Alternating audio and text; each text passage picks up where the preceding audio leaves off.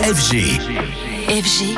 DJ Radio. Alors Anthony, c'est quoi cette histoire? Tu viens nous parler d'un festival électro en France. Et un festival bien particulier, l'Océan Fest. L'an dernier, on avait déjà évoqué ce beau rendez-vous qui s'engageait pour la protection des océans et qui réunissait en plus des DJ pour l'occasion, des DJ bénévoles. À l'origine de l'événement, on retrouve le journaliste Hugo Clément et son pote, le producteur Waracles. Après une première édition réussie à Biarritz, une deuxième édition arrive le 6 janvier prochain au Zénith de Nantes.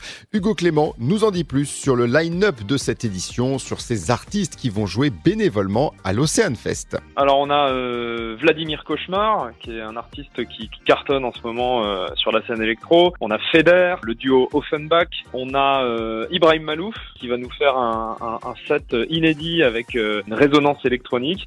Et puis on a Petit Biscuit aussi, qu'on adore, et, et qui sera là à Nantes. On n'a pas eu de mal du tout à convaincre ces artistes, et je les en remercie, qui ont accepté quand même de venir dans un emploi du temps qui est le leur, qui est très chargé, et de venir bénévolement, gratuitement, pour, euh, pour participer à cette soirée. Donc c'est vraiment un geste fort. On est super content et, et je pense que oui, les choses bougent petit à petit. Euh, Alors ça veut pas dire que tout va changer du jour au lendemain. Il y a toujours des, des pratiques qui peuvent poser euh, un certain nombre de soucis, mais en tout cas, je pense qu'on est au début d'une prise de conscience, y compris du côté des artistes. Mais du très bon son pour la bonne cause, en l'occurrence ici la protection des océans. C'est l'Océan Fest de retour le 6 janvier prochain au Zénith de Nantes. Vous avez toutes les infos sur oceanfest.fr.